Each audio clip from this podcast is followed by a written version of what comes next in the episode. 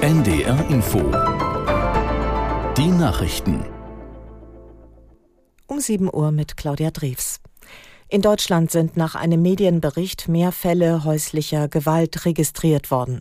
Wie die Bild am Sonntag schreibt, dokumentierten die Behörden im vergangenen Jahr fast 158.000 Gewalttaten. Aus der NDR Nachrichtenredaktion Konstanze Semidey. Das sind dem Bericht zufolge auf jeden einzelnen Tag umgerechnet etwa 432 Angriffe. Im Vergleich zu 2021 sei das ein Anstieg von 9,4 Prozent. Und 80 Prozent der Opfer waren demnach Frauen, 78 Prozent der Tatverdächtigen Männer. Bei 60 Prozent der Täter handelt es sich demnach um den Partner der Betroffenen, bei 40 Prozent um den Ex-Partner. Bei Straftaten wie Vergewaltigung und sexueller Nötigung stiegen die Fallzahlen demnach sogar um 20 Prozent. Die Daten zur häuslichen Gewalt sind dem Zeitungsbericht zufolge in das Lagebild des Bundeskriminalamts eingeflossen, das am Dienstag offiziell vorgestellt werden soll. Knapp zwei Jahre nach der Flutkatastrophe besucht Bundespräsident Steinmeier heute das Ahrtal in Rheinland-Pfalz. Er will sich dort über den Stand des Wiederaufbaus informieren. In Bad Neuenahr-Ahrweiler sind zunächst Treffen mit Gastronomen und Vertretern eines Winzerverbands geplant. Anschließend will Steinmeier mit Bewohnern der Stadt und Touristen sprechen. Es ist bereits der vierte Besuch des Bundespräsidenten an der Ahr seit der Hochwasserkatastrophe. Am 14. Juni 2021 war es im Ahrtal infolge von Starkregen zu Sturzfluten und Überschwemmungen gekommen.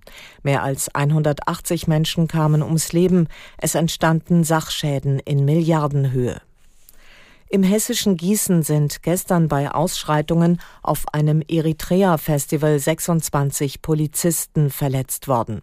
Die Nacht über blieb es ruhig. Reporter Rainer Battefeld blickt auf den heutigen Veranstaltungstag. Das Festival in den Hessenhallen in Gießen wird heute fortgeführt. Die Veranstalter rechnen mit rund 2500 Gästen. Gegner sagen, es sei eine Propagandaveranstaltung für die Militärdiktatur in Eritrea. Diesen Vorwurf weist der Veranstalter, der Zentralrat der Eritrea in Deutschland, von sich. Auch heute sind wieder Hunderte von Polizisten im Einsatz, um die Veranstaltung vor Übergriffen zu schützen. Die Umweltschutzorganisation WWF hat von Regierungen weltweit gefordert, Bergbauvorhaben in der Tiefsee vorerst nicht zu genehmigen. Erst müsse wissenschaftlich nachgewiesen werden, dass mineralische Ressourcen abgebaut werden könnten, ohne die Meeresumwelt zu beschädigen, sagte ein WWF-Experte. Morgen beginnt auf Jamaika die Jahrestagung der Internationalen Meeresbodenbehörde. Sie ist zuständig für den Schutz des internationalen Meeresbodens und der Regulierung des Tiefseebergbaus. Der Inselstaat Nauru hatte vor zwei Jahren im Auftrag eines Unternehmens eine Lizenz für den Tiefseebergbau bei der Behörde beantragt. In Köln startet am Mittag eine der europaweit größten Christopher Street Day Paraden. Die Veranstalter rechnen mit etwa 60.000 Teilnehmern und mehr als einer Million Zuschauern. Der Demonstrationszug steht in diesem Jahr unter dem Motto Für Menschenrechte, viele gemeinsam stark.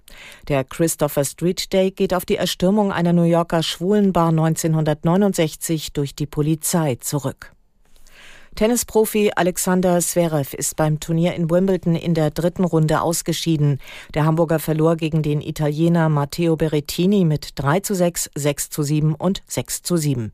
Berrettini trifft im Achtelfinale auf den Weltranglisten ersten Carlos Alcaraz aus Spanien. Soweit die Meldungen. Das Wetter in Norddeutschland vielerorts sonnig und trocken, nachmittags örtlich teils kräftige Schauer und Gewitter 22 bis 35 Grad. Und das waren die Nachrichten. NDR Info Podcast jetzt. Vertikal, horizontal. Glaubens- und Gewissensfragen. Servicestellen und Hochzeitsnavigator. Wie verändert sich der kirchliche Segen? Das ist heute unser Thema in dieser Folge von Vertikal Horizontal Glaubens- und Gewissensfragen, dem Podcast aus der NDR-Redaktion Religion und Gesellschaft. Am Mikrofon begrüßen Sie und euch heute Florian Breitmeier und Burkhard Schäfers. Und Burkhard